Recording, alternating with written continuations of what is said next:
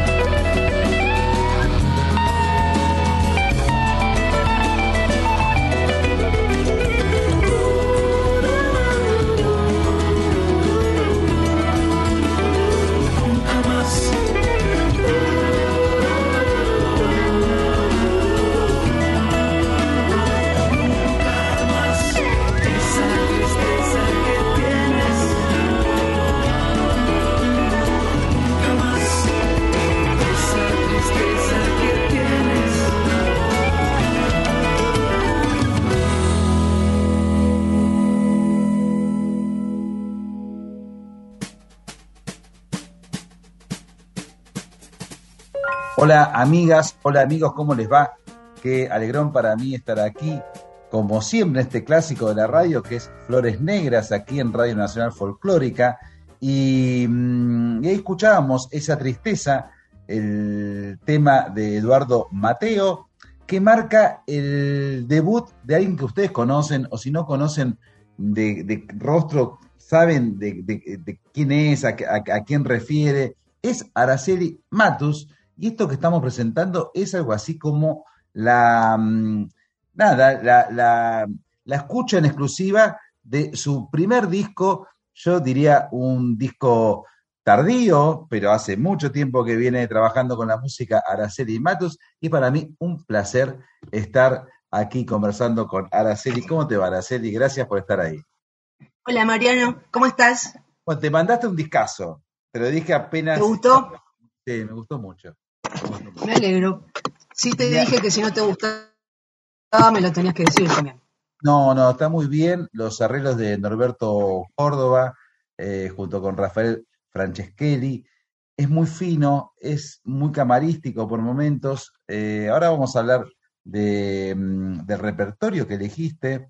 Yo dije tardío, eh, pero vos me lo puedes discutir. Lo que sí es cierto que es una música que te viene desde hace mucho tiempo, ¿no? Porque es eh, cualquier primer disco, aunque sea eh, un disco que uno saca a los 20 años, es un disco que carga con toda la historia. Después el segundo ya es otra cuestión. Mira, está bueno. Lo, lo voy a usar a eso, a ver qué, qué pasa con la escucha de, de, los primeros discos. Lo voy a, ah, lo voy a tener en cuenta. Yo, a ver, tardío por mi edad, decís vos. Bueno, porque hace mucho que estás con la música, pero nunca, nunca habías asomado claro. un disco propio. Sí, sí, siempre fueron discos así de, en bandas. Sí, es cierto. Y bueno, sí, porque como ya estoy grande, me pareció que, no, es una necesidad, ¿viste? Eso sucede o no sucede, me parece. Para mí era indispensable hacerlo. Y, y arrancar con, con, un corte de difusión, para decirlo en términos sí, industriales, sí. aunque no existe, ¿no? El corte de difusión, con esa tristeza, que es una canción hermosa, pero bueno, Sí. define, define algo, ¿no? La, la letra. Sí, a mí lo que me pasa es que, primero que me gusta más la música eh, instrumental. Escucho más música instrumental que música, que canciones. Eh, y me gustan mucho las canciones que hablan de esas cosas, de la tristeza, de la soledad, de la distancia. Y supongo yo que debe haber más gente, porque si no, no existirían las canciones con esas temáticas. Eh, Sí, es cierto, cuando escuché todo el disco terminado, terminado, que ya habíamos hecho todas las mezclas, qué sé yo, dije, ¿y esto quién lo va a querer escuchar? Y bueno, sí, yo siempre hay gente. Para hay, hay para todos los gustos. Araceli, ¿cómo se llama el disco? ¿Cómo le pusiste? Matuseándose. Muy bien. Y vamos a hacer un juego de palabras con, con tu apellido, eh, que es un apellido muy musical, ¿no? Por, por tu abuelo, por Oscar. Eh, tu papá, si bien no, no fue músico, era alguien que manejaba muchísima data musical, un gran melómano.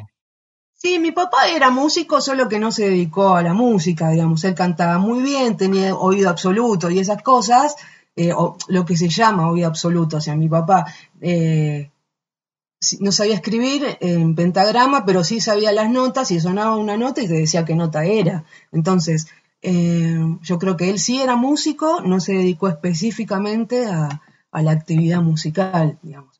Y yo tampoco, digo, yo empecé a tocar a los siete años y y ahí sigo por épocas, toqué más, toqué menos, este, tengo una profesión eh, relacionada a lo sonoro, que es la musicoterapia, eh, y bueno, y, y hace unos años, cuando decidí dejar de tocar en bandas, que no me resultó mucho porque después seguí tocando, yo quería hacer un disco que tuviera mi nombre y que, o sea, ser la responsable de lo que pasara, o sea, poner mi nombre y como único, ¿viste? Para bien, para mal, pero que sea Araceli Matus.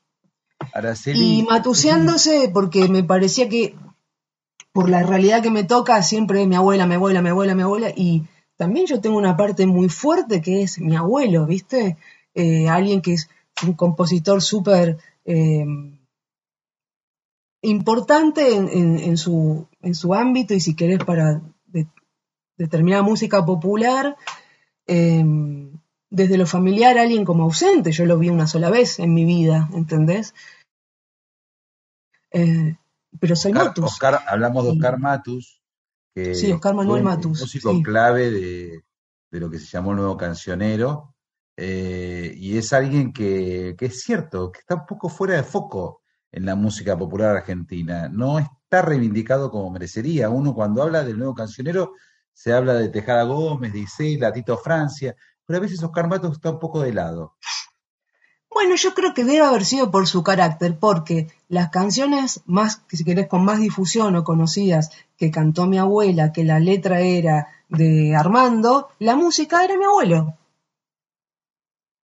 Ahora, sin Entonces, embargo, vos eh, ha- haces como una suerte de, de alegato de decir, bueno, está bien, mi abuela, pero vamos con el apellido Matus para este disco mío. Sin embargo, nada más eh, elegiste, ahora vamos a hablar del repertorio y vamos a seguir escuchando el disco eh, en exclusiva. Yo estoy re contento, Araceli. Eh, elegiste un solo tema de, tu abuelo, Mi canto de distancia. Sí, pero yo soy Matus igual, y soy Matus por mi abuelo, por mi papá. Eh, este disco cuando lo empecé a pensar, lo hablé con mi papá mucho, mucho, bueno, lo pude hacer una vez que mi papá ya no está. Entonces, em, a lo mejor es como esa necesidad de, denunciar cierta identidad, ¿viste? Eh, de poder matusearme. Qué palabra, eh, qué palabra fuerte que es la, identidad, junto con palabras como la palabra legado, la palabra tradición, la palabra sangre, la palabra mandato también, eh, la palabra eslabón, la palabra eslabón. Mujer. Mujer. Sí, qué palabra fuerte. Mujer, sí. Sí, Sí, eh, bueno, con, eso voy, viste, pero em, en realidad eh, no solo elegí una canción de mi abuelo, eh, solo una de mi abuelo, sino que además solo una, si querés, de lo que sería folclore argentino, porque yo no hago eso. no es que no sé o que no me guste, no es lo que más me interesa mostrar yo, porque hay gente que lo hace mejor. Araceli Matus habla aquí conmigo, estoy muy contento, estábamos en Flores Negras, vamos a escuchar el debut solista de Araceli Matus, que como decía no es un disco folclórico, es un disco yo diría de canto popular, hay muchos temas brasileños eh, en español, hay muchos temas que tienen que ver con, la región, hay muchos temas eh, uruguayos, de Raigambre uruguaya, hay algo de Fatoruso, hay algo de Caetano, que es alguien cantando. Presentámelo y lo escuchamos. Ahora dale. ¿Qué digo? Alguien cantando, alguien cantando de Caetano Veloso. Bueno, no, pero presentámelo en el sentido de. ¿por ah, bueno. ¿Por qué eh, elegiste este tema? O sea, obviamente tenés oído y te gusta Caetano, pero ¿por qué este tema? ¿Y cómo pensaste el arreglo? ¿Cómo lo pensaron con Norberto, Córdoba? Sí, Ahoguén cantando de Caetano Veloso lo elegí porque era el tema que mi abuela quería que yo grabara con ella en Cantora y yo no quise. Mi abuela se enojaba, que sé yo, me dijo, todo el mundo quiere grabar conmigo y vos no. Porque yo quería a mi abuela. E, e, era mi problema, si querés.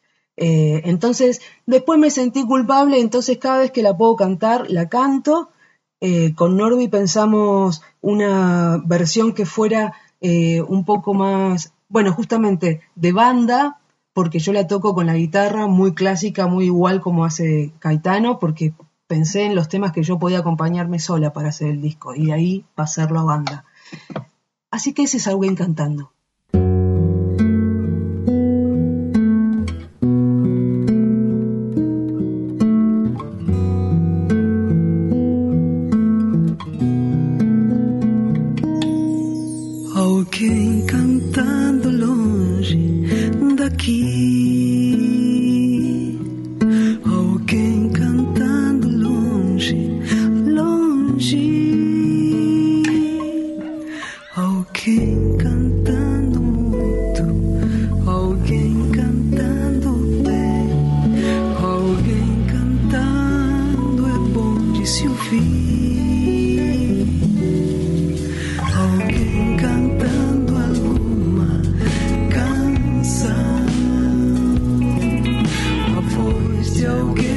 esa inmensidad.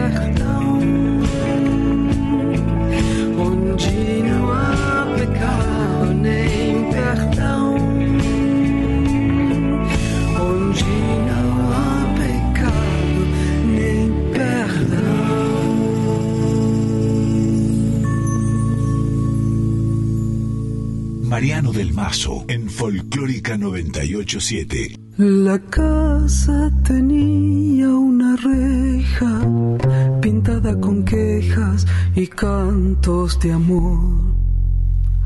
La noche llenaba de ojeras la reja, la hiedra y el viejo balcón. Recuerdo que entonces reías si yo te leía mi verso mejor. Y ahora capricho del tiempo, leyendo esos versos lloramos los dos. Los años de la infancia pasaron, pasaron, la reja está dormida de tanto silencio y pedacito de cielo se quedó tu alegría y mi amor. Los años han pasado, terribles, malvados, dejando una esperanza que no ha de llegar. Y recuerdo tu gesto travieso, después de aquel beso robado al azar.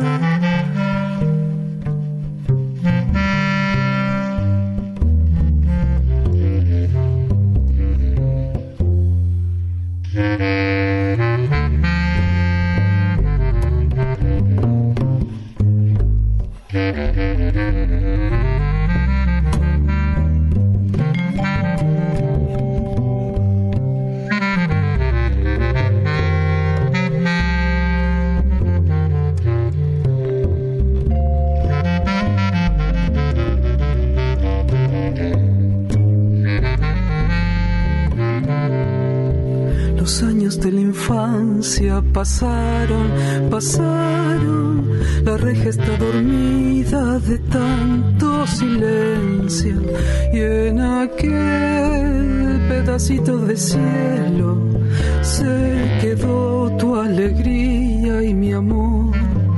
Los años han pasado, terribles, malvados, dejando una esperanza que no ha de llegar. Y tu gesto travieso, después de aquel beso robado al azar.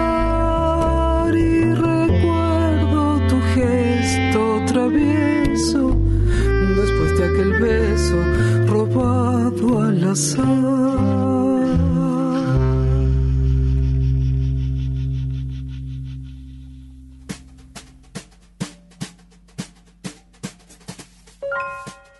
Escuchamos ahí el vals de Franchini y Stamponi, Pedacito de Cielo, y antes alguien cantando, que es este tema de Caetano. Estamos escuchando a Araceli Matus, su nuevo disco. Eh, bueno, dijiste ahí al pasar que, mm, que tu abuela, Mercedes Sosa, quería cantar alguien cantando con voz para Cantora, que fue su último disco y fue un álbum doble de duetos.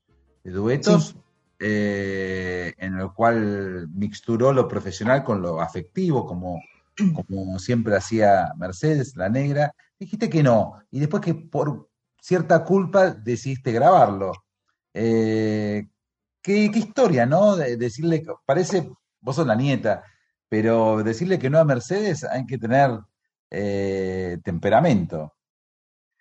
Sí, mi psicoanalista dijo que es supervivencia, que es la forma que yo tuve, o sea, tengo un carácter de mierda muy fuerte, igual que mi abuela, pero es que si no, te pasaban por arriba.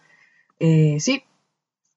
No, pero yo le dije que no, pero no, ah, yo le dije que no porque a mí me interesaba, siempre me interesó más tener a mi abuela eh, un poquito, si querés, separada de lo que era su trabajo, que era muy difícil. Sí, sí. Eh, y me parece que la forma que sí tenía mi abuela de estar con su familia era eh, si querés, acercándola a lo que era su trabajo. Yo no tenía ganas de grabar con mi abuela, no, ¿qué me importa? Eh, pero ¿entendés? Siendo que mi abuela era la persona que más me importa en mi vida, si querés. No querías repetir en la serie quizás la historia que tuvo tu papá, ¿no? Con Mercedes. por supuesto, sin dudas. Yo me, puse a estudiar musicoterapia porque yo tenía terror de tener que vivir de gira. Era mi, uno de los más miedos que yo tenía. Eh, entonces, eh, dejé de estudiar música específicamente y estudié musicoterapia. ¿Y tu psicoanalista qué te dijo? De, de que salió el disco, pero ya con tu viejo no en este plano. O sea, vos lo habías hablado con tu papá, pero lo esperaste a que, no es que no esperaste, pero te sentiste liberada cuando murió. No, no, no, no, mira, eh, empecé a armar esto en el 2016.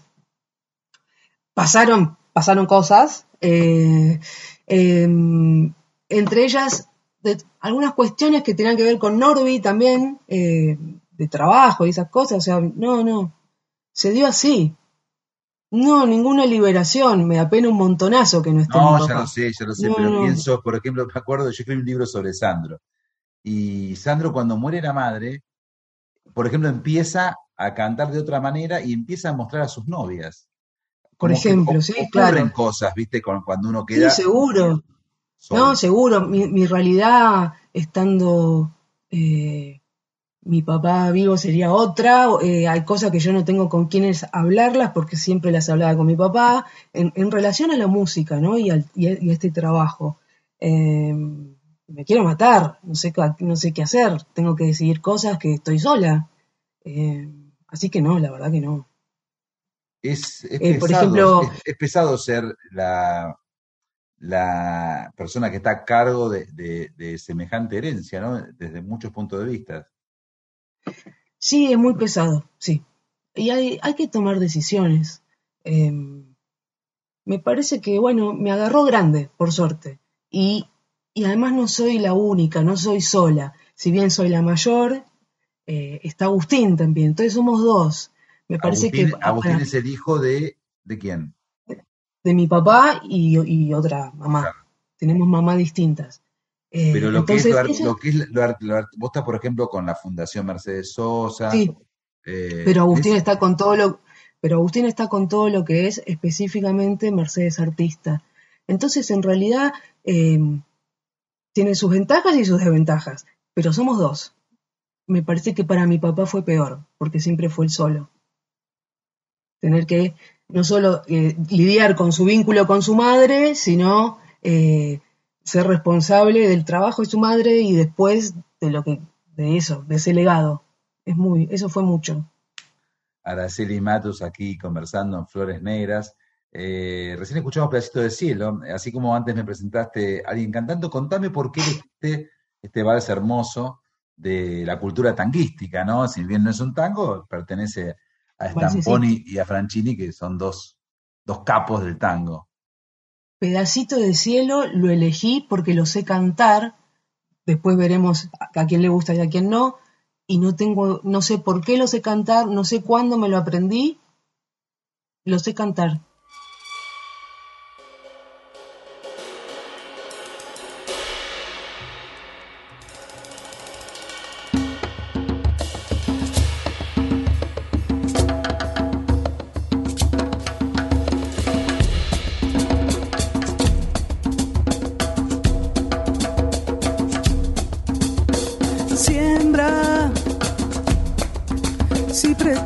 Recoger. Siembra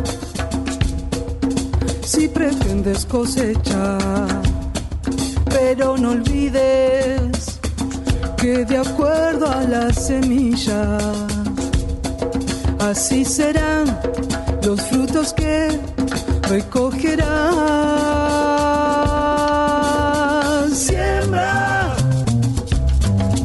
si pretendes alcanzar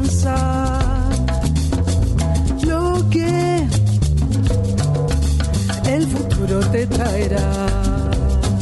Pero no olvides que de acuerdo a la semilla,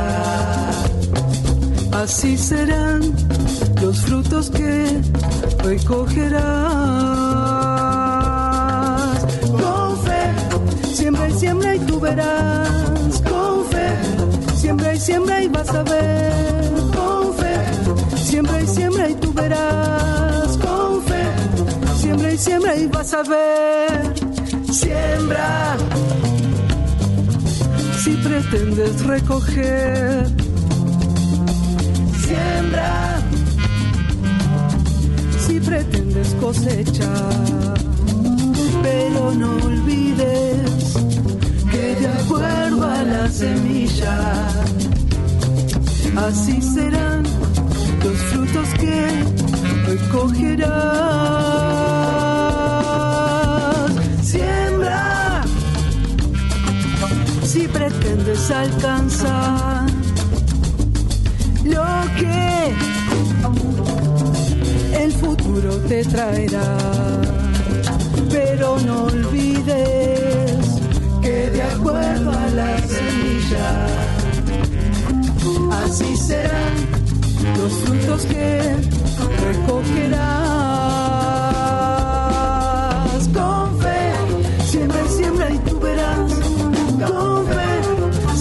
Siembra y vas a ver. Con fe, siembra y siembra y tú verás siembra y siembra, olvídate de lo plástico, que eso nunca deja nada. Siembra con fe en el mañana, nunca te arrepentirás. Con fe, siembra y siembra y tú verás. Con fe, siembra y siembra y vas a ver. Con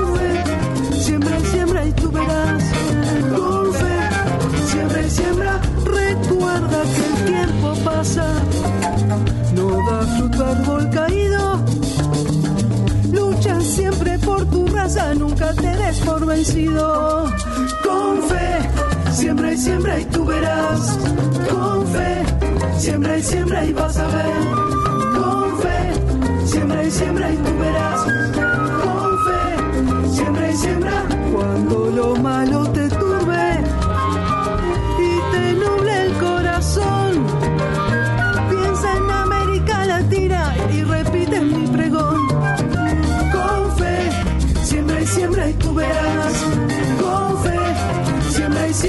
vas. Con fe, siembra y siembra y tú verás. Con fe, siembra y siembra y vas a ver. Con fe. Siembra y siembra y tú verás. Con fe. Siembra y siembra y vas a ver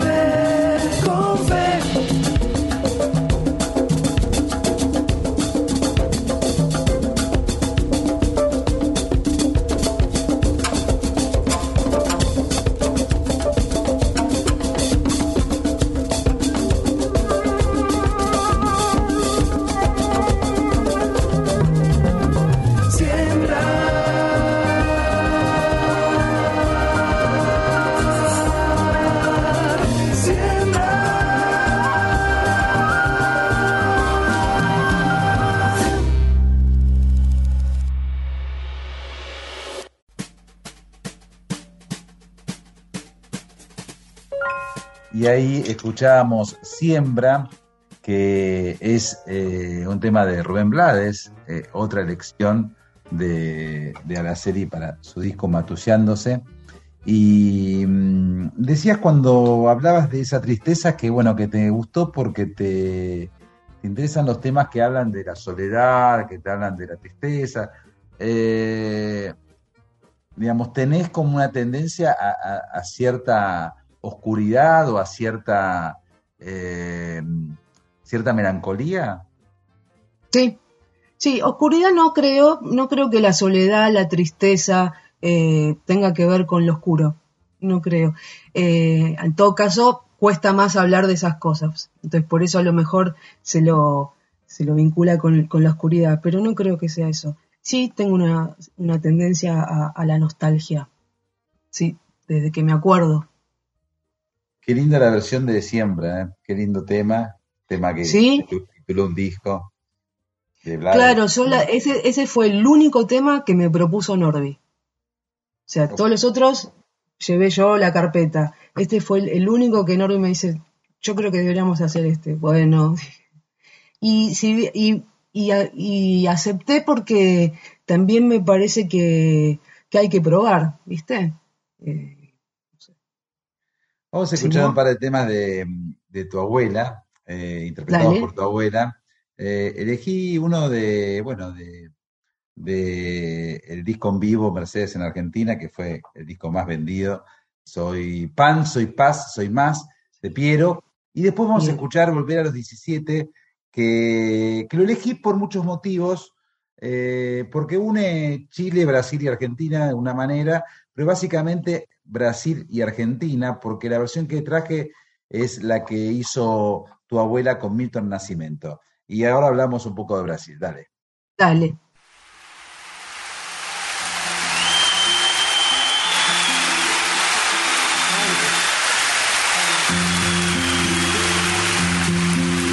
Yo soy,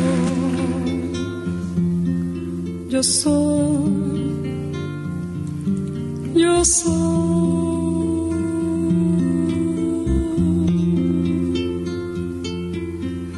agua, playa, cielo, casa blanca. Soy mar Atlántico, viento y América. Soy un montón de cosas santas mezclada con cosas humanas. ¿Cómo te explico? Cosas mundanas.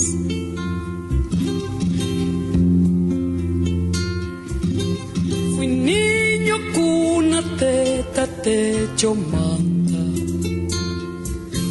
Más miedo, cuco, grito, llanto, raza. Mezclaron las palabras. O se escapaban las miradas. Algo pasó. No entendí nada. Vamos, decime, contame todo Porque si no, cuando está tu alma sola llora. Hay que sacarlo todo afuera como la primavera. Nadie quiere que adentro algo se muera hablar mirándose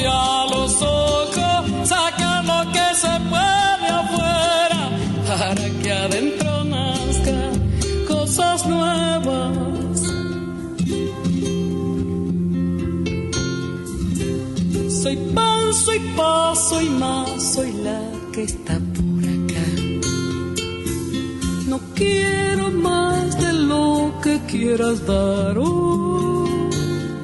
Hoy se te da, hoy se te quita. Igual que con la margarita. Igual al mar.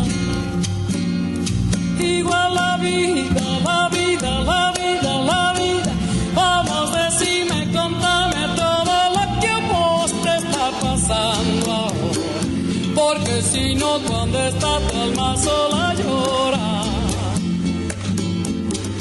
Hay que sacarlo todo afuera como la primavera.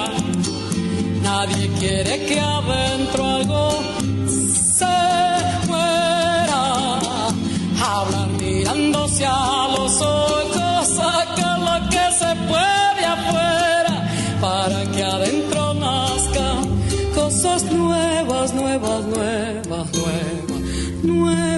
nuevas, nuevas, nuevas, nuevas.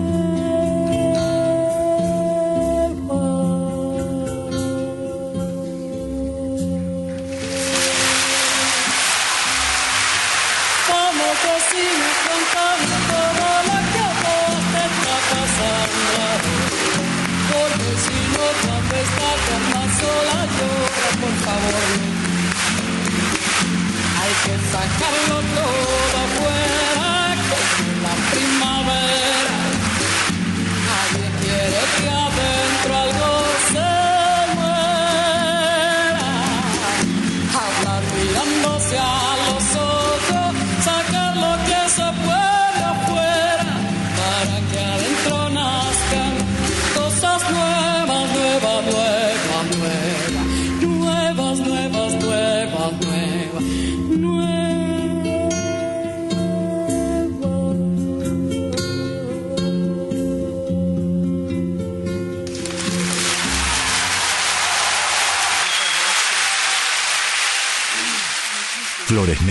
En Folclórica 987.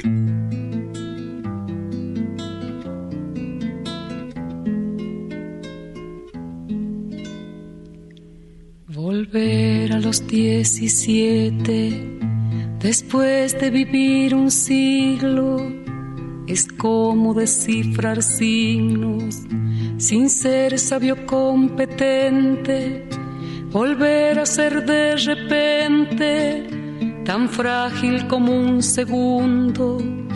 Volver a sentir profundo como un niño frente a Dios. Eso es lo que siento yo en este instante fecundo. Se va enredando, enredando, como en el muro la hiedra, y va brotando, como el musguito en la piedra, como el musguito en la piedra, ay, sí, sí, sí. Mi paso retrocedido cuando el de ustedes avanza, el arco de las alianzas ha penetrado en mi nido con todo su colorido, se ha paseado por mis venas y hasta la dura cadena con que nos ata el destino es como un diamante fino que alumbra mi alma serena. Si va enredando, enredando, como en el muro la hiedra, y va brotando, piedra, como el mosquito en la piedra, y sí, sí, sí. Lo que puede el sentimiento no lo ha podido el saber, ni el más claro proceder, ni el más ancho pensamiento. Todo lo cambia al momento, cual mago condescendiente nos aleja dulcemente de rencores y violencias. Solo el amor con su ciencia nos vuelve tan inocentes. Se va enredando, enredando, como en el muro la hiedra, y va brotando, brotando, como el mosquito en la piedra, piedra, ay, sí, sí, sí.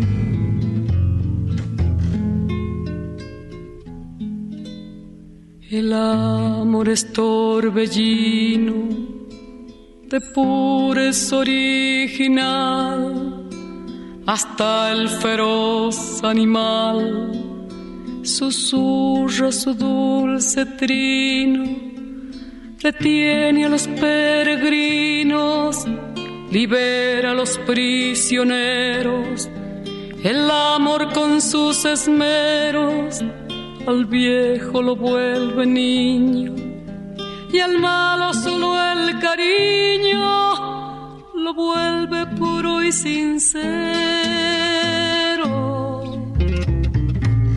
se va enredando, enredando, como en el muro la hiedra, y va brotando, como el mosquito en la piedra, como el mosquito en la piedra, ay sí, sí, sí.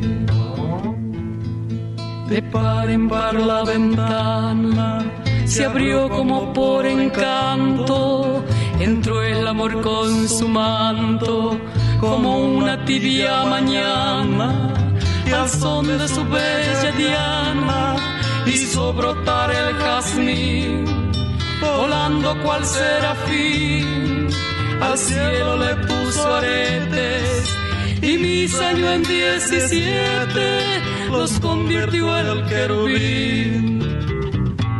Se va enredando, enredando, como en el muro la hiedra, y va brotando, brotando, como el mosquito en la piedra, como el mosquito en la piedra, ay, sí, sí, sí.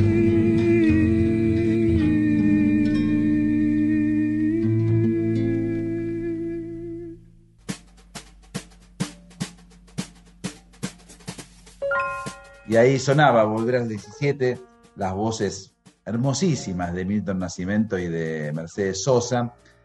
Has elegido muchos, muchos temas brasileños para tu disco, el disco que estamos presentando aquí en exclusiva en Flores Negras.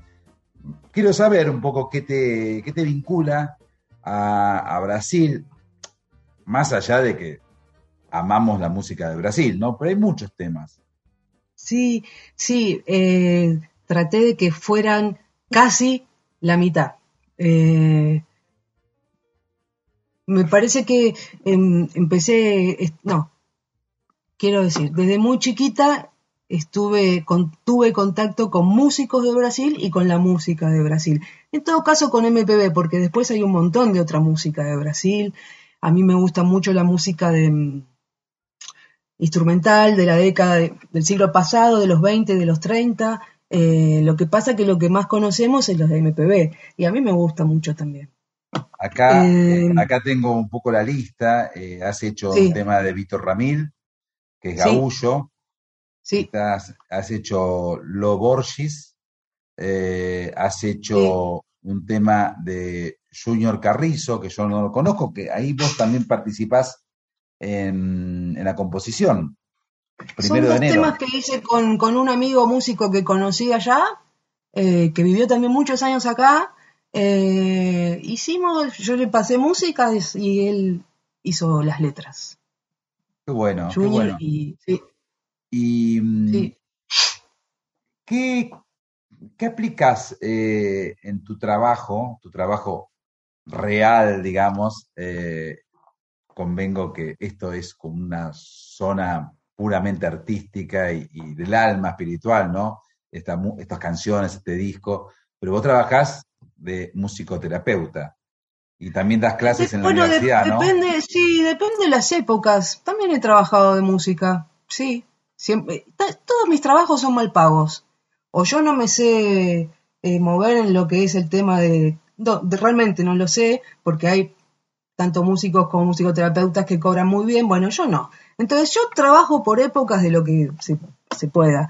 Eh, sí, doy clase en una universidad que es la- además en la que me formé. Es una universidad privada. eh, doy clases así de práctica clínica, dos. Y, este año estoy dando etnomusicología, no sé qué cosa. Eh, en la atención clínica yo siempre trabajé más en lo que es la atención a personas mayores con demencias y Alzheimer tal. Y, y he tocado en donde se puede, para lo que sea. Eh, la musicoterapia es justamente es una, una disciplina de la salud y la salud mental. Eh, yo no, no entiendo que se aplique nada. En realidad, hacer una terapia lo que yo pongo como más importante es eh, la relación vincular que puede haber entre terapeuta y el paciente o los pacientes. Desde la musicoterapia, teniendo eh, como herramienta, si querés, de uso, es todo lo sonoro, la música, el, el habla, el canto, el silencio, el movimiento, la danza. Eso es. En realidad, porque si no, viste, a mí siempre me hacen esa pregunta de ¿qué les haces? ¿No? ¿Qué les haces escuchar? Y yo no les hago nada, la verdad. Viste, cuando vos vas, lo que más se conoce es un psicólogo, ¿qué te hace el psicólogo? Ah, el psicólogo no te hace nada. No, no, Bueno. es uno el que hace. Claro, la musicoterapia también. De ahí viene tu... mm, Apenas empezamos la conversación, me, me hablabas que te gusta mucho la música instrumental. La musicoterapia tiene más que ver, trata de no tener letra para, para no contaminar. ¿Cómo funciona? No, para nada, no, no, para nada, no, no, o sea, es, el trabajo con canciones es también es un montonazo, eh, depende, depende la, si querés, la edad de lo que vos estás atendiendo, hay gente que se especializa en niños, hay otro en adultos, otro en, vejez, depende, y es el, el trabajo con la, la palabra cantada o la, po- la poesía, el poema, puede ser en cualquiera de esos. Va a ¿Cuál tener es tu que ver de- instrumento? ¿Cuál es tu instrumento, Araceli? en este momento ninguno. Yo empecé a estudiar eh, muy chiquitita a los siete, así, piano, con Pichona Sujatovich. Y después seguí. La legendaria Pichona Eh, Sí, divina, la total. maestra de Charlie.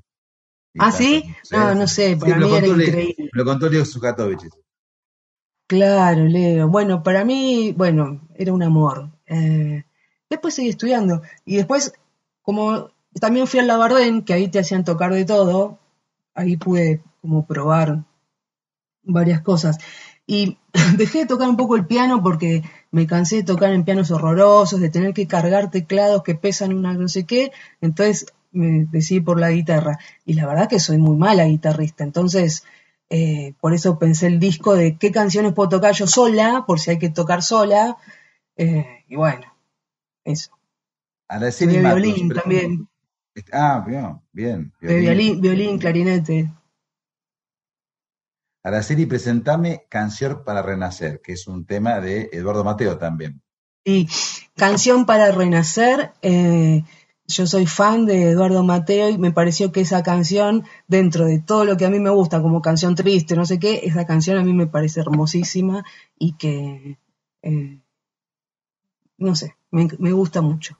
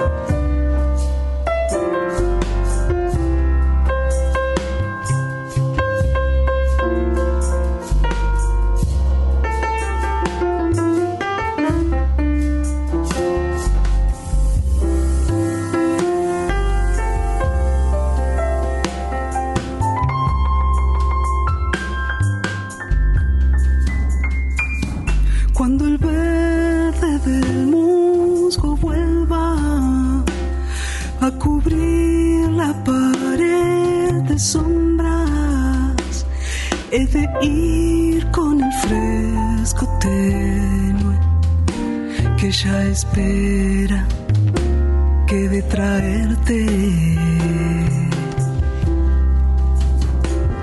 Cuando pisen mis pies descalzos, donde el sol se quedó caliente, he de andar con el paso nuevo que se hace rumbo buscando el verso. Cuando bese de nuevo el viento a los pasos que están creciendo, he de ir a cruzar los campos en pos del tiempo que me ha llevado.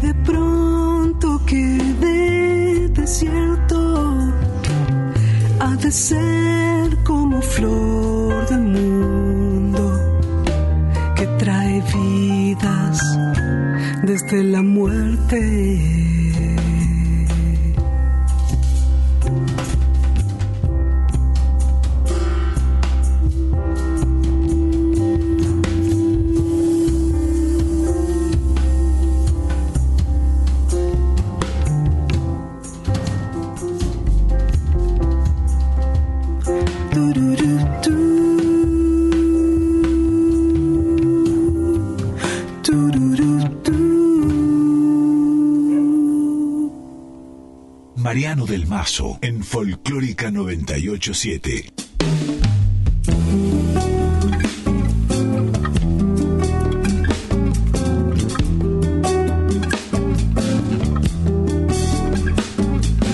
Outro dia pra me ensinar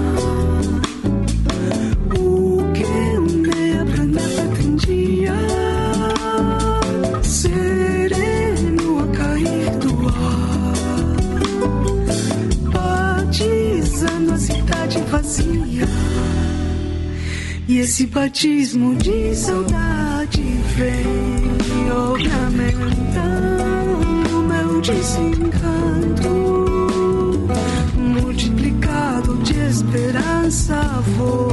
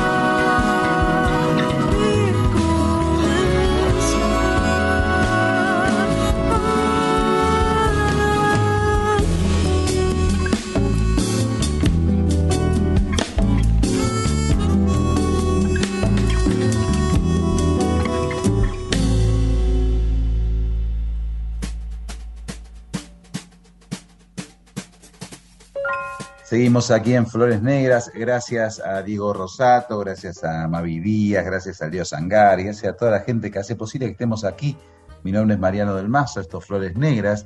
Ahí sonaba Confinado, eh, antes Canción para Renacer. Eh, Confinado, que es una de las canciones que, que escribiste con, con tu amigo Con brasileño. Junior. con Junior. Sí, Junior Carrizo, sí. Junior es un músico de allá de Arraial do Cabo, que Río de Janeiro, pero más lejitos. Este, me lo presentó gente conocida. eh, y Junior vivió muchos años acá y ¿sabes con quién? Vivía así como de que lo cuidaba mucho con, con Mónica Bram Ajá. y el Pipi, el Pipi Juliano, este, bueno, después se enamoró de una argentina y se fueron a vivir para allá, eh, volvieron. Así que con Junior hicimos eso, em, yo le pasaba melodías, armonías, qué sé yo, simples, y él hacía una belleza increíble y las letras. Está muy bueno, Araceli. Ac- Acá veo, veo un poco la, toda la data técnica. Eh, la verdad que, que el disco tiene un sonido muy, muy camarístico. Bueno, ahí eh, toda la, ¿Qué significa camarístico? Me parece que tiene como eh, detalles de, de algunos vientos, de clarinetes, de clarón. Hay un clarón en un momento sonando. eh, Un pedacito de cielo también. Sí, y en confinado, bueno. Y en confinado y en Sí. siembra, no me acuerdo. Sí. Y mm, nada, tiene xilofón, tiene como un sonido, eh, eso, muy de salón, me suena, y a su, y a su vez tiene como arreglos muy, muy elegantes. ¿eh? Norberto Córdoba es el responsable, eh, no está solo, ¿no? Norby, lo que pasa es que Norby, yo a Norby lo conocí en el 95, cuando él tocaba con Chango Farias Gómez. Ajá. Desde ahí somos amigos con Norby eh, y por suerte, tuve mucha suerte de que me dijo que sí de hacer esto. lo que sucede es que él trabaja muy bien con Rafa, que Rafa fue el que además eh, hizo la grabación y la mezcla. Eh, y trabajan mucho juntos, entonces por eso está ahí como productor asociado, Rafa. Eh, pero bueno, lo que, una de las cosas que sí recuerdo que yo le pedí a Norby es que el, el disco tenía que sonar como la música que nos gusta a nosotros, a él y a mí. Eh, y creo que eso se logró. Araceli, eh, presentame Estrella, Estrella, Estrella, Estrella, que es un tema de Víctor Ramil, eh, un músico muy interesante que, que ha formado un, es parte de una, de una escena que une un poco lo que es el noreste argentino con, con ciertos sectores, ciertas partes de Uruguay y el sur de Brasil. Eh, y bueno, elegiste este tema, contame cómo llegaste a esta canción y cómo la pensaste. Estrella Estrella la conocí mm, creo que en el año 2000, que fue cuando lo conocí a Víctor personalmente y, nos hicimos amigos desde ahí. Yo de chiquita conocí a sus hermanos mayores, a Clayton y Cledir. Eh, y Estrella Estrella es una canción que es larga la letra, eh, pero me parece que es muy emotiva. eh, o emociona, no sé, cuando la gente escucha suele emocionarse y tal. Y otra vez, yo la podía tocar, entonces la canto. Eh, él me pidió que la cantara en portugués, pero yo decidí cantarla en español.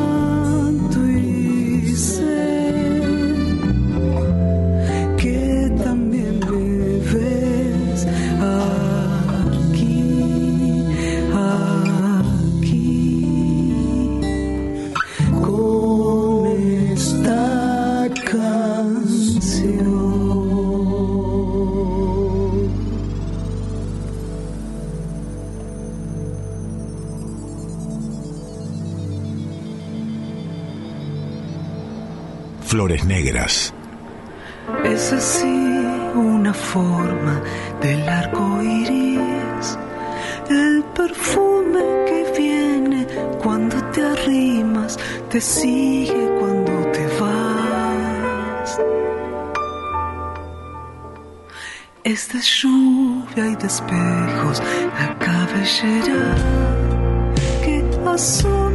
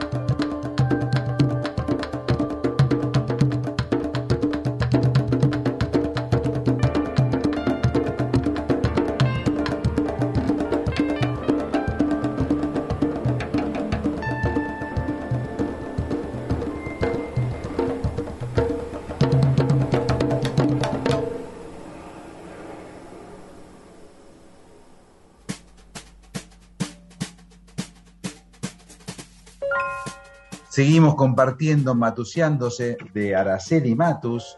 Es para mí placer estar eh, presentándoles a ustedes eh, este material nuevo, totalmente flamante. Nunca estuvo sonando en ninguna radio. Ahí escuchábamos Formas, que es un tema de Hugo Fatoruso. Estamos recorriendo un poco la región a través del canto de Araceli. Eh, vamos mucho a Brasil, también Uruguay. Estuvimos en Panamá con, con Blades, en Siembra. Y es un viaje muy placentero. Eh, me encantó eso que pensaste, decir, hagamos un disco con el sonido que nos gusta a nosotros. No hay, Sí. no hay mucho que pensar, ¿no? Sí, sí, por suerte, ah, después si, si lo lográs o no, qué sé yo, pero tener en, en la cabeza el sonido que vos querés, me parece que eso es importante en cualquier disco. Eh, y con Norby nos gustan más o menos las mismas cosas, después cada uno tiene sus, eh, sus cuestiones personales, pero bueno, también por eso lo elegí a Norby. Eh, Araceli, ¿pensás def- defender este disco? Cuando digo defender, digo trabajarlo, presentarlo en vivo, girar, hacer Sí. prensa, promoción, digamos, ir, a- ir al frente. Sí, todo eso. Sí. Sí, porque, por- bueno, otra vez, porque es una necesidad vital, digamos. Después vemos como eh, ya, ya estamos pensando en el segundo disco que lo grabaremos el año que viene. Sí. Eh, con respecto a formas, quería decirte que algo muy importante para mí, que tanto eh, con mucho temor y vergüenza, yo les hice llegar tanto a Víctor que como a, Fatoruso las versiones y los dos me, a- escribieron además, con lo cual yo tengo la prueba de que están conformes. Y eso es un alivio porque, y una alegría, porque imagínate el compositor, una vez que hace su canción, ya fue, pero andás a ver las cosas que se hacen y que los dos hayan estado conformes con eso, a mí me hizo muy feliz. ¿Puede ser que seas un poco insegura? No, ¿Sabes en qué lo advertí eh, eh, cuando dijiste, bueno, hago, hago las canciones que me salen, que las podría presentar en vivo sola con no, la no soy guitarra, insegura, soy, eh, ¿cómo se dice cuando precavida, cautelosa? No, siempre, siempre me parece que tengo que poder más de lo que puedo. Que eso no es ser inseguro. Em, Pero, por ejemplo, ¿vos dudabas de que te- ellos te iban a probar tus versiones, tanto Ramir como Fatoruso? sí, por supuesto. Puede no gustarle. Pero Claro para, sí. un, ar- para un compositor es, es un honor que alguien le elija una canción ya, ya de por sí. Pero puede ser una cagada lo que suena. Le puede parecer horrible. Eso digo con la subjetividad de qué se hace con la obra que vos hiciste. Eh, te puede no gustar la armonía, cómo lo grabaste, cómo está el sonido, eh, puede haber desafinaciones, el, el timbre de la voz es horrible. Todo eso puede pasar. Yo lo escucho en algunas cosas, ¿o no? Vamos a escuchar y presentámelo porque creo que debe ser una de las canciones más importantes del disco, calculo. eh, Mi canto es distancia, que es el Ah. único tema que haces de, de Oscar Matus. Y además convocaste a mm, Nora Sarmoria, al piano. Sí, sí. Mira, Mi canto es distancia es una canción que, eh, que la música es de mi abuelo y siempre me fascinó la melodía de la voz eh, y la armonía también. Eh, mi abuela me lo cantaba, eh, elegí a Norita Sarmoria porque la amo con toda mi alma, soy fan, y ahí sí te puedo decir que soy insegura, porque yo le pregunté, y ya me da vergüenza preguntarle si quería grabar, me dijo, pero, ¡para! O sea, no me dijo boluda porque, no sé, ahí sí soy insegura. Eh, y bueno, para mí está bárbaro. Vamos a escucharlo.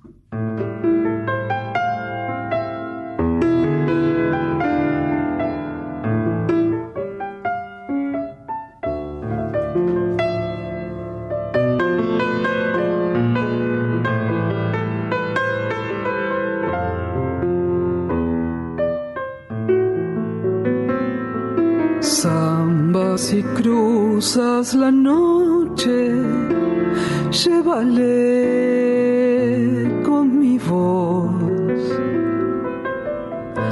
la risa de un niño, el canto del agua y esta tierna flor. La risa de un niño, el canto del agua y esta tierna flor. Dile que aunque la distancia nos separe a los dos, siento en mis mejillas sus tiernas caricias, tibias como el sol. Siento en mis mejillas sus tiernas caricias, tibias como el sol.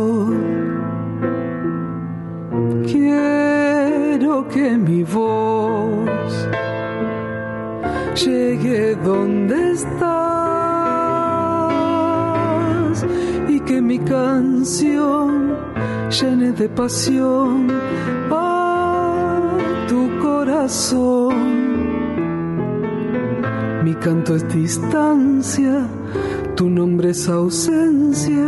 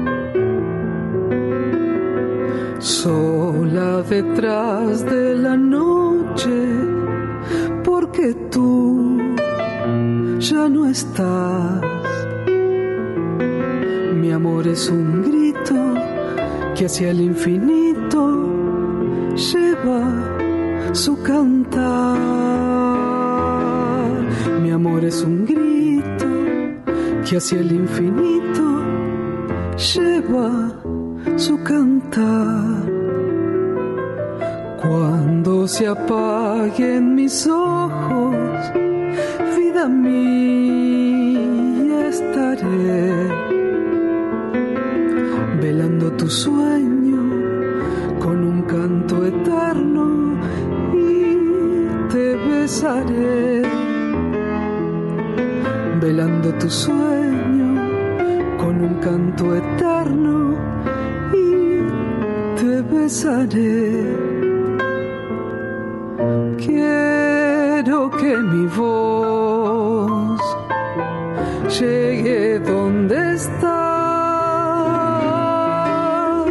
que mi canción llene de pasión a tu corazón. Mi canto es distancia, tu nombre es ausencia, mi vida es tu amor.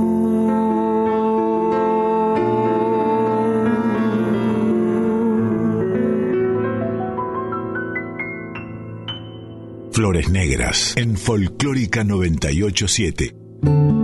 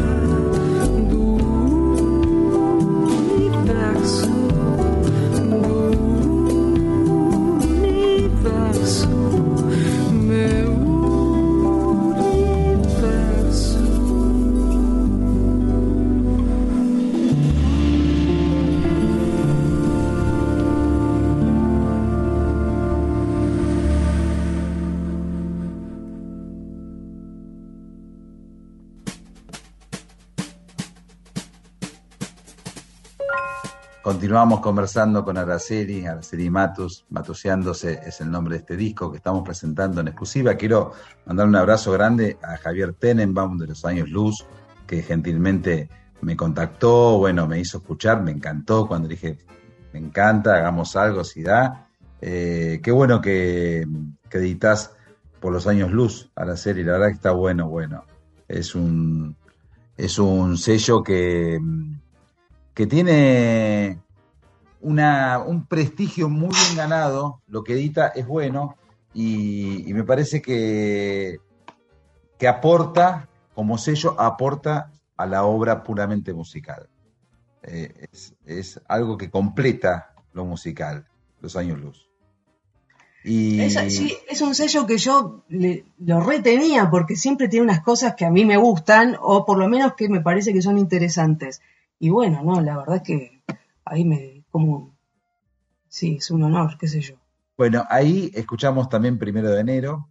Eh, y vamos ahora a escuchar algunos temas de, cantados por, por Mercedes, por tu abuela. Eh, Dale. Contame un poco cómo, cómo fue eh, evolucionando o amesetándose los, los distintos periodos de tu vínculo con, con Mercedes? Eh, ¿Fueron siempre iguales? Vos decíamos, somos, tenemos todos mucho carácter, eh, y lo incluyo ahí, eh, por supuesto, a Fabián, al querido Fabián. Vos sabés que yo tenía un afecto muy grande por tu papá, eh, especialmente. Y, y, bueno, eh, eran, son volcánicos los, los, eh, los Matus barra, no Sosa, sí. pero bueno, digamos Sosa. ¿Y mm, cómo, cómo fue? fue? Partió primero de una, de una abuela eh, ausente, en el exilio, después una, el reencontrarte con una figura demasiado grande, después ya más viejita, verla más vulnerable. ¿Cómo, cómo fueron todos esos, esos años? Todos esos años de gente, como diría Spinetta. Sí, total. Todo eso que dijiste vos. Eh pero me parece que lo lindo es que mi abuela fue, fue siendo la abuela que, que, tenía que ser según mi edad. Y fue una abuela muy joven. Cuando yo nací mi abuela tenía 41, eh, 41 años. Entonces, eh, 76. Oh, qué año. Entonces eso es lo que a mí me gusta, que, y que mi abuela era, trataba de, ser una abuela muy amorosa y dulce, y, que fuera algo divertido también con el momento que ella podía compartir conmigo. Eh, después había, según como fui creciendo, también hubo épocas de, de mucha, viste, cuando te tiran data para que... Eh,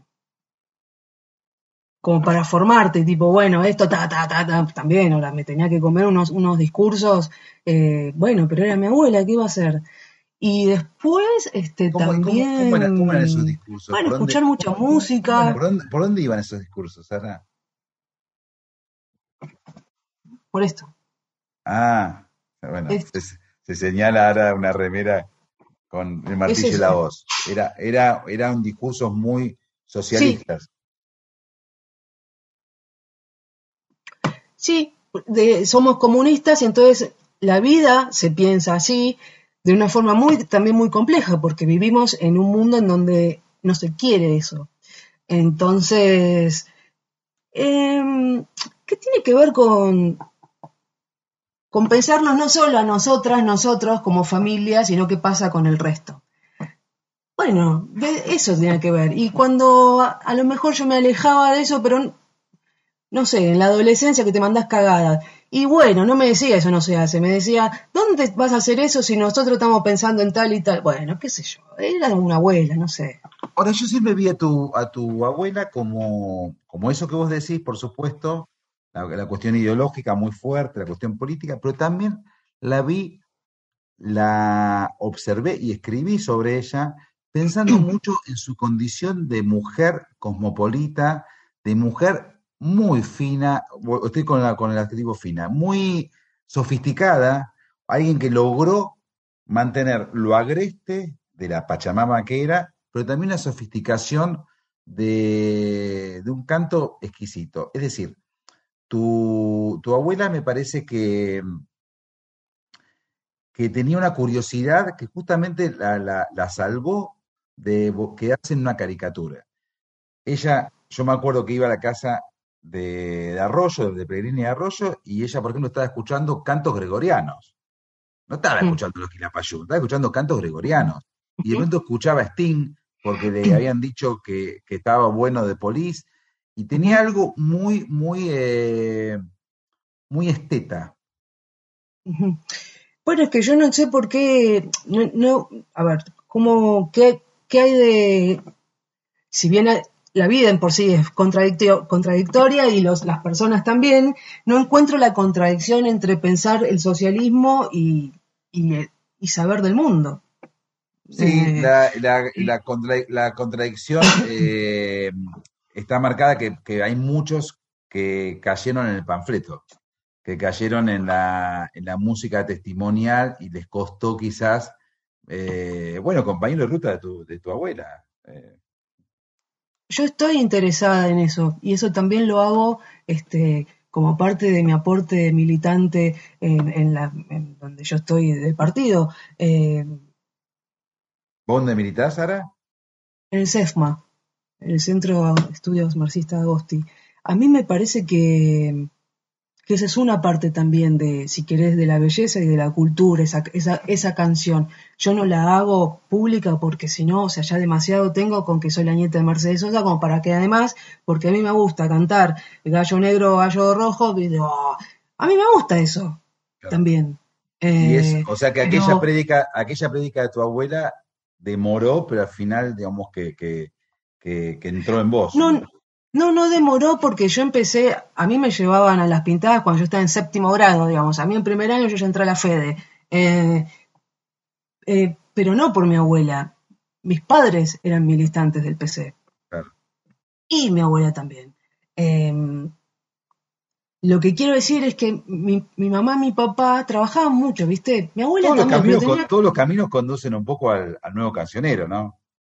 Sí, claro, sí, sí, sí, eso es que yo crecí con eso. Lo que te quiero decir es que a lo mejor mi abuela tenía el, el como abuela, el, el lugar de, ta, ta, de bajarme leña, ¿viste? Porque ella era la que estaba más tiempo. Yo estaba más tiempo con mi abuela que con mi mamá y mi papá. Y bueno, eso es. Claro. Y, y, y, y como mujer también, no sé. ¿Y cuándo vas a tener un hijo? ¿Por qué tengo que tener un hijo? Bueno, yo a tu edad ya tenía un hijo, bueno, esa cosa tuya, cosa, y también cosas de, de abuela, ¿viste? Eh, con la- respecto a los chicos, ¿viste? Con respecto a los chicos, ese te gusta, ese no, no sé qué, saliste ayer, te lo cogiste, no, no te voy a decir si me lo cogió, no porque es cosa mía. Bueno, pero mi abuela tenía esas cosas, ¿no? Era así, a, a- al máximo nivel. ¿Extrañás a Araceli, eh, a tu papá, a tu abuela? ¿Extrañás el paisaje, ese paisaje familiar? Extraño muchísimo, eh, es raro porque extraño muchísimo a mi papá y a mi abuela, pero a mi papá fue hace menos tiempo, entonces sí extraño todo. Eh, yo no me imagino mi vida ahora con mi abuela, porque mi vida es otra, totalmente distinta. Eh, con mi papá todavía no, con mi papá lo quiero todo el tiempo al lado mío, pero bueno, se murió hace dos años, qué sé yo. Eh, y después sí extraño mucho, quedé muy sola. Vamos a escuchar a Mercedes Sosa cantar que siempre hace bien.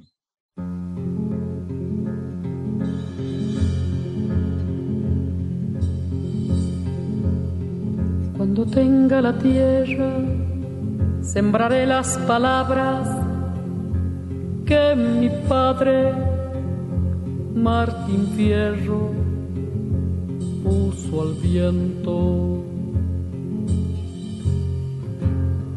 Cuando tenga la tierra, la tendrán los que luchan, los maestros, los hacheros los obreros. Cuando tenga la tierra te lo juro, semilla, que la vida un dulce racimo y en el mar de las uvas nuestro vino.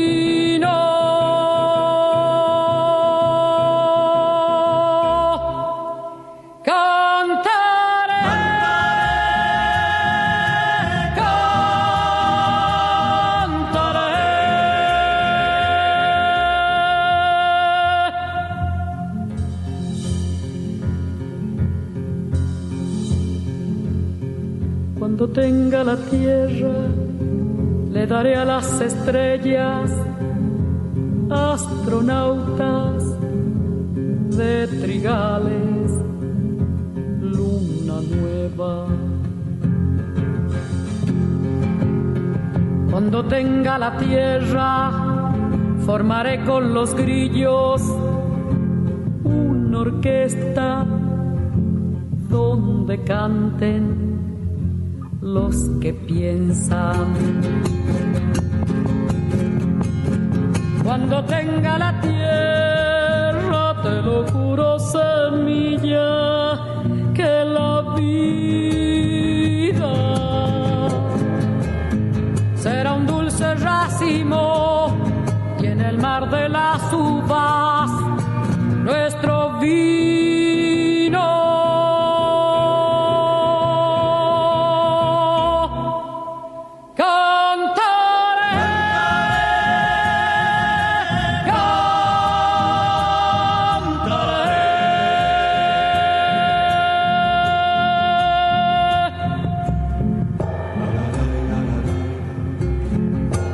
Campesino, cuando tenga la tierra, sucederá en el mundo el corazón de mi mundo, desde atrás de todo el olvido. Secaré con mis lágrimas todo el horror de la lástima y por fin te veré, campesino, campesino, campesino, campesino,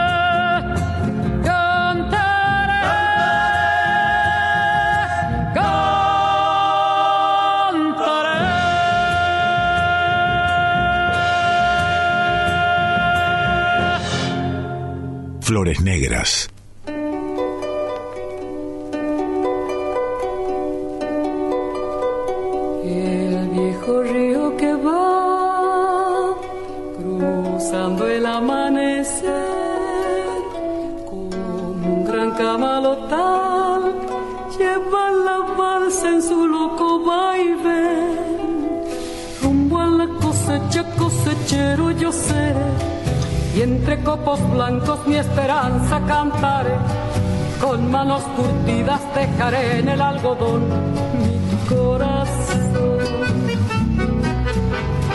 La tierra del Chaco quebrachera y montarás prenderán mi sangre con un ronco zapucay. Serán el surco mi sombrero bajo el sol faro de luz. Algodón que se va, que se va, se va, plata blanda mojada de luna y sudor, un ranchito borracho de sueños y amor quiero yo. Algodón que se va, que se va, que se va, plata blanda mojada de luna y sudor, un ranchito borracho de sueños y amor quiero yo.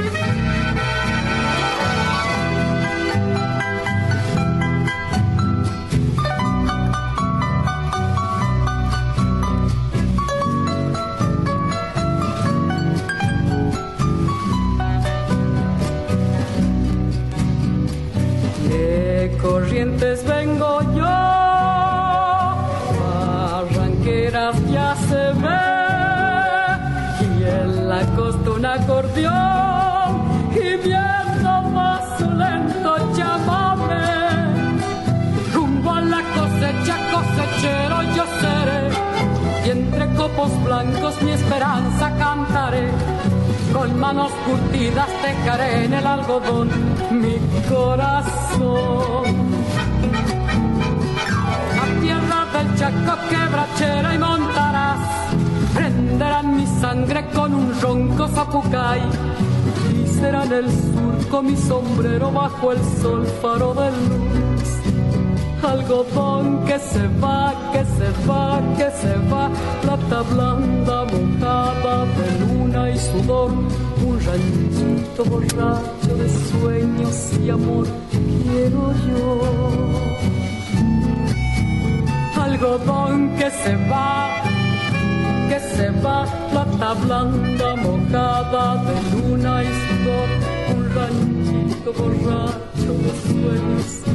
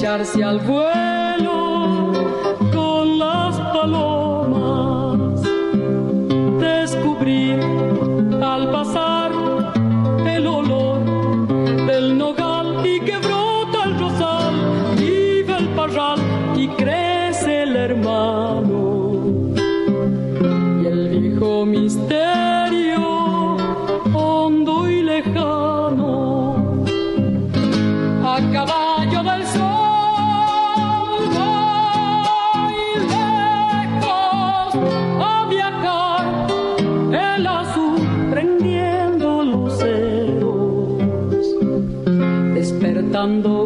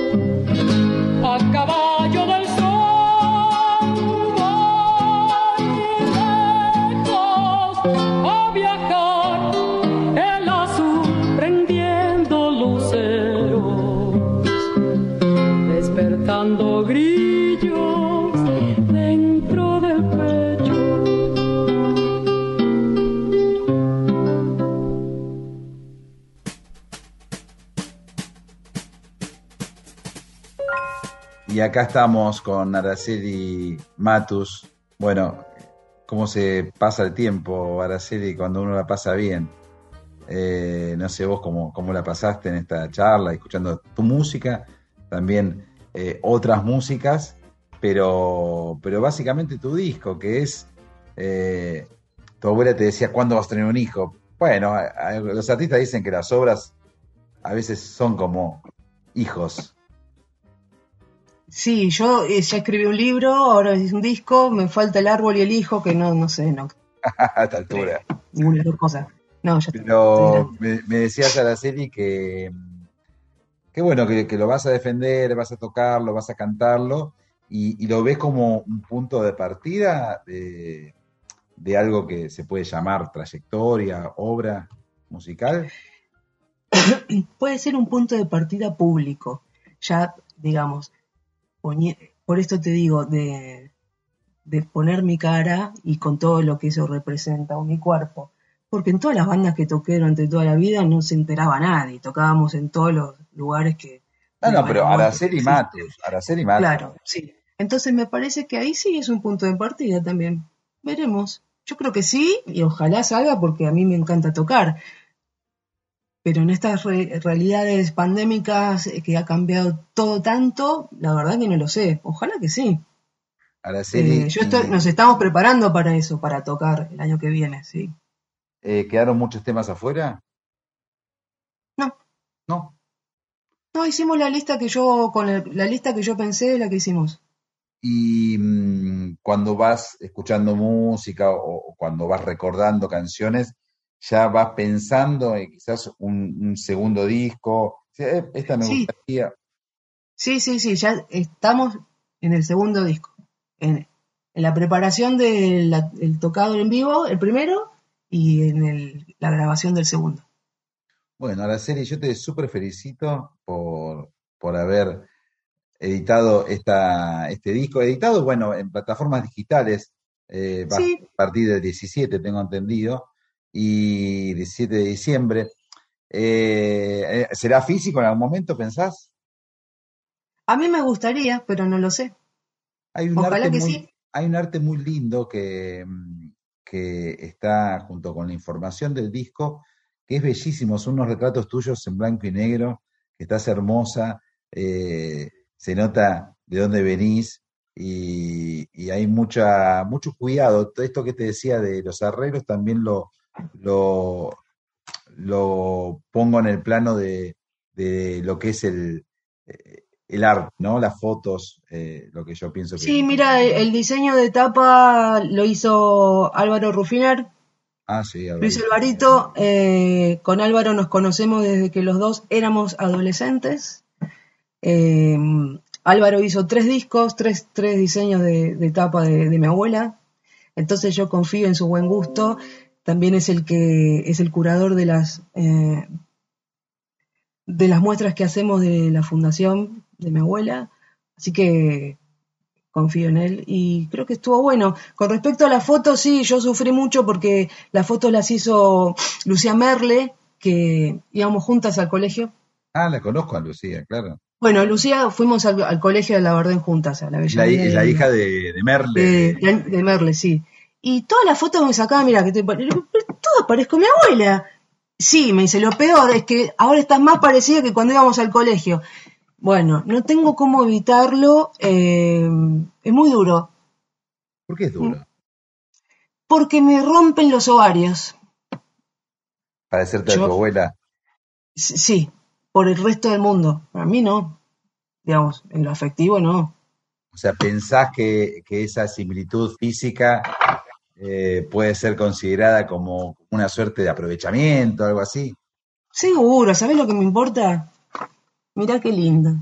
Ay, muestra, esto es radio, pero dale. Y me mostrás una foto. No, para vos te lo muestro. Sí, sí, hermosa. Es decir, ¿sabes lo que pasa, Mariano? Además que yo no tuve otros abuelos. No tuve la otra abuela y los otros dos abuelos. La única que tuve fue mi abuela. Entonces, ¿qué, no sé, no, te, no puedo decir si hay abuelas mejores, abuelas peores, si es mejor tener una abuela que es conocida o que Es no. que no te, to- sé, es lo que te tocó. tuve. Es la que tuviste. Sí. Y Es encima me parezco. Por suerte, mi voz no se parece. No, no se parece Eso. para nada. El timbre de voz no se parece. Yo canto como mi papá. Y eso, eso, eso me da mucha ventaja de lo que puedan decir. Araceli, bueno, eh, me encanta aparte porque sos, eh, sos eh, eh, irreverente, sos muy, muy frontal, me encanta, me encanta. Sí. Te Conozco también, Sí. me, me parece muy bien. Sí. sí, sí, sí. El otro día encontré unas fotos de hace un montón. Vos estás jovencito. eh, cuando fuiste a hacer eh, la nota a Caetano, a mi abuela. Tu casa, a la casa de Sí. tu abuela. Sí, sí, Sí, con... tengo. Irene, Ay, ¿cómo se llama la, la, pe- otra escritora periodista? Irene Muchaste. también- Sí, re grosa, sí. Sí, ay, mandame esas fotos, por favor. Sí, sí, sí, las voy a escanear y te las mando. Bueno, Yo pasé con tu abuela momentos imborrables. Yo estuve en Santa Catalina. estuve en Santa Catalina, estuve en, en un festival en el Memorial de San Pablo que fue increíble, eh, con René Vargas Vera, que también era muy amigo de Mercedes. Estuve eh, en giras, bueno, en, la, en tu casa, en la, perdón, en tu casa, en la casa de tu abuela. Sí, era eh, mi casa. claro. Sí, era mi casa, sí. Yo estuve con Caetano Veloso, con Charlie García, o sea, nada, crecimos, o sea, yo crecí eh, como tantos artistas, yo no soy artista, soy periodista, pero bajo la sombra de la carrera de tu abuela, porque así como Ajá. tu abuela proyectaba a Teresa Parodi, a Raúl Carnota, a Peteco, a tantos, a Zuna Rocha, tantos, también había un montón de periodistas que tienen mi edad, Víctor Pintos, eh, bueno, innumerables, que íbamos creciendo con ella y estábamos fascinados de seguir su estela y de, y de Los hacer- veranos en Cosquín, te digo que Sí. podemos hablar Ahora- de los veranos en Cosquín. Oh, por favor. Y tu abuela, y tu abuela una vez se enojó, va, varias veces se enojó conmigo, ¿viste? Por cuestiones profesionales, que yo ya estaba grande. Yo después, yo de algunas cosas me arrepiento con el diario del lunes y en perspectiva, ¿no? ¿Para qué?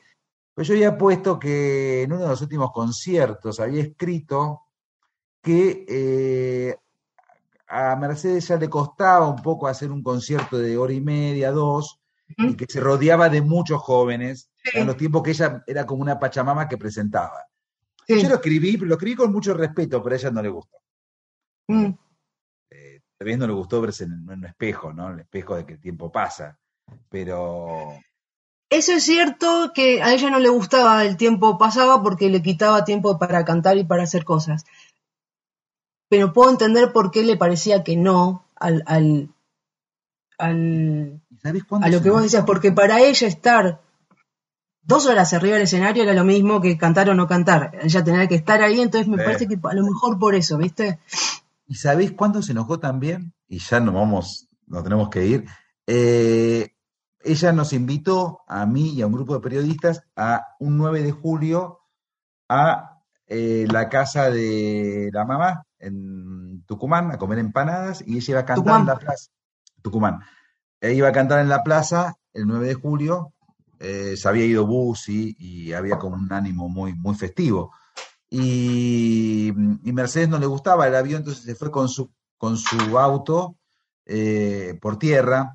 Yo no puse nada más esto, y toda la crónica es muy buena. En este caso, puse algo así como que el Audi estacionado en la, en la casa de, de, de la mamá, se me fue el nombre, de, de la mamá de Emma. Mercedes. De Emma. Emma, Sí, hacía como Emma una- Girón. había como un contraste entre la sencillez sí, sí. y, sí, y le pones todo, pero yo no lo había puesto como para marcar ninguna, ninguna diferencia, era un- una descripción. Eh, pero eso me lo dijo tu papá, me Bueno, dijo, pero- no le gustó nada. Pero seguís teniendo, pero seguís, pero seguís teniendo esa situación, digamos, ¿por qué la sencillez va en contra de- del saber o de la yo no digo que delicadeza? en Eso es, contra, yo- era una, una descripción. ahí, ahí es, porque eso de, lo, tu ejemplo acerca del Audi, ella se enojó porque ella, después a ella se las tenía que ver con eso, porque es algo que se le criticaba. querés que lo, lo- lo discutimos, mirá, cuando yo estaba en Santa Catalina, escribí que ella con el gorro colla, cantando bajo una aguanieve, cuando tenga la tierra, era la conjunción perfecta del paisaje y la canción, algo así. Eh, son descripciones que uno hace, no, no, no es que uno está opinando constantemente, sino son descripciones que, eh, pero bueno, igual historias pasadas, ¿no? Eh, Sí, sí. ha sido muy generosa Mercedes y, y la pasamos muy bien y tengo millones de anécdotas para contar eh, de las contables y de las otras jamás las contaré, pero son, son muy interesantes. Y con tu papá también, con tu papá también, porque tu viejo muchas veces tenía que hacer intermediario. Sí, sí, era su trabajo, sí. La verdad que eh, el gremio nuestro, viste, no es fácil. Los periodistas no somos fáciles. Y, y bueno, pero estamos hablando de tu abuela. Todo el programa estuvimos hablando de tu música, de tu canto y de este disco matuseándose. Ara, muchas Bueno, gracias. yo te agradezco un montón, te agradezco un montón y te agradezco. Sí, yo eh, también te vi desde muy chiquita hasta ahora, así que me siento cómoda. Eh, así que gracias. Mandame la foto con Caetano en en la Sí. casa de tu abuela. Nos vamos No, pero con no estás con. Caetano, estás con mi abuela, me parece. Ah, puede ser, claro. Yo tengo una foto con Caetano en esa reunión que estamos conversando. Eh, no, con- sí, sí, tengo. Pues yo, yo te voy a mandar después unas fotitos. Dale. Bueno, Gracias. Araceli Matus, muchas gracias. Tren Azul, nos despedimos. Gracias a todos ustedes. Gracias a Diego, gracias a Leo, Mavi, Juan. La he pasado muy bien. Nos vamos. Esto ha sido el disco de Araceli Matus. Beso grande, Ara. Chao.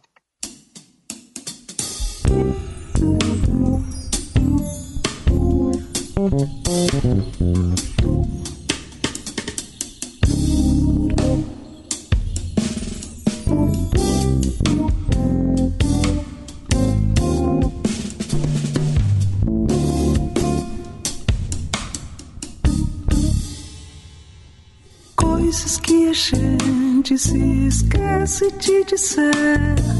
Frases que o vento vem às vezes me lembrar. Coisas que ficaram muito tempo por dizer. Na canção do vento não se cansam de voar.